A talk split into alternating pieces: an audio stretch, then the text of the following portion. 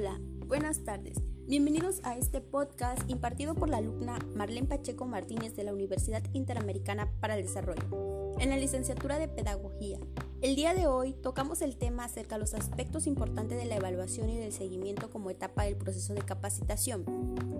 Comenzamos.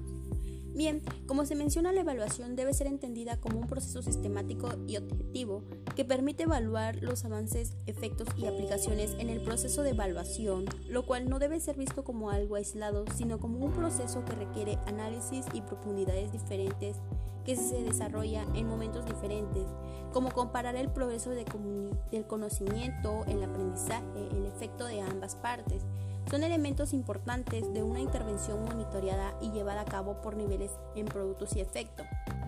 De tal manera, la evaluación debe ser un proceso sistemático para determinar la efectividad y la eficacia del proceso complejo del programa de capacitación, lo cual se debe evaluar en las distintas etapas del ciclo. Su importancia radica en que los datos que arrojan en distintas fases son de vital importancia en la toma de decisiones.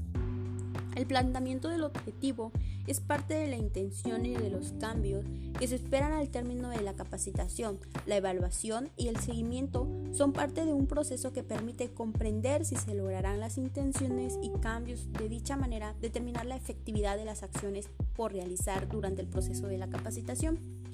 De manera que la evaluación y el seguimiento no solo darán información sobre el logro de los objetivos y de los aprendizajes esperados, como también se recalca el camino a seguir, pues es más que nada un desarrollo del programa de capacitación, llevar la organización, sino debe ir más allá, darle seguimiento a los trabajos, a las nuevas formas de innovar, motivar e incluso de ir reestructurando con tiempo y dedicación a nuevos aspectos a mejorar. La evaluación entonces ayuda a entender si el programa fue o es de calidad, si es coherente durante todo el desarrollo, es decir, si los objetivos planteados están alineados a los contenidos. Estos son organizaciones, actividades didácticas y a su implementación quizás la coherencia es la parte más importante y la cual se debe revisar constantemente. La evaluación permite eh, sintetizar los criterios de valoración, comprender la aplicación, la intención con el que se va realizando los programas, tratando de apreciar todos los aspectos, los resultados que se van generando.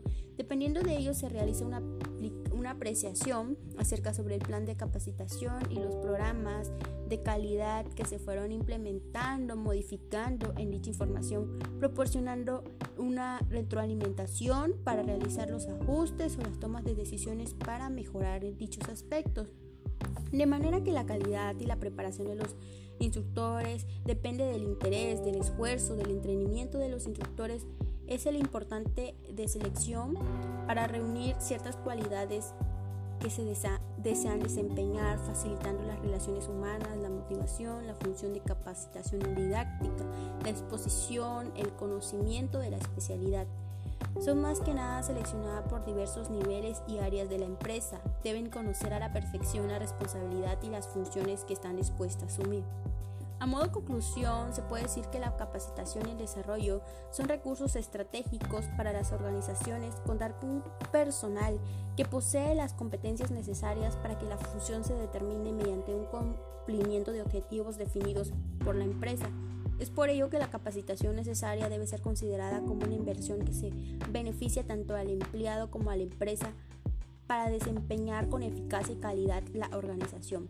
Asimismo, es importante mencionar cómo influye la capacitación y el desarrollo como elemento motivador para la persona, incentivarla a mejorar día a día en sus tareas, desarrollando actitudes y destrezas, valorando esta, este desarrollo de capacidad mediante fundamentos y lograr el éxito de la empresa en conjunto.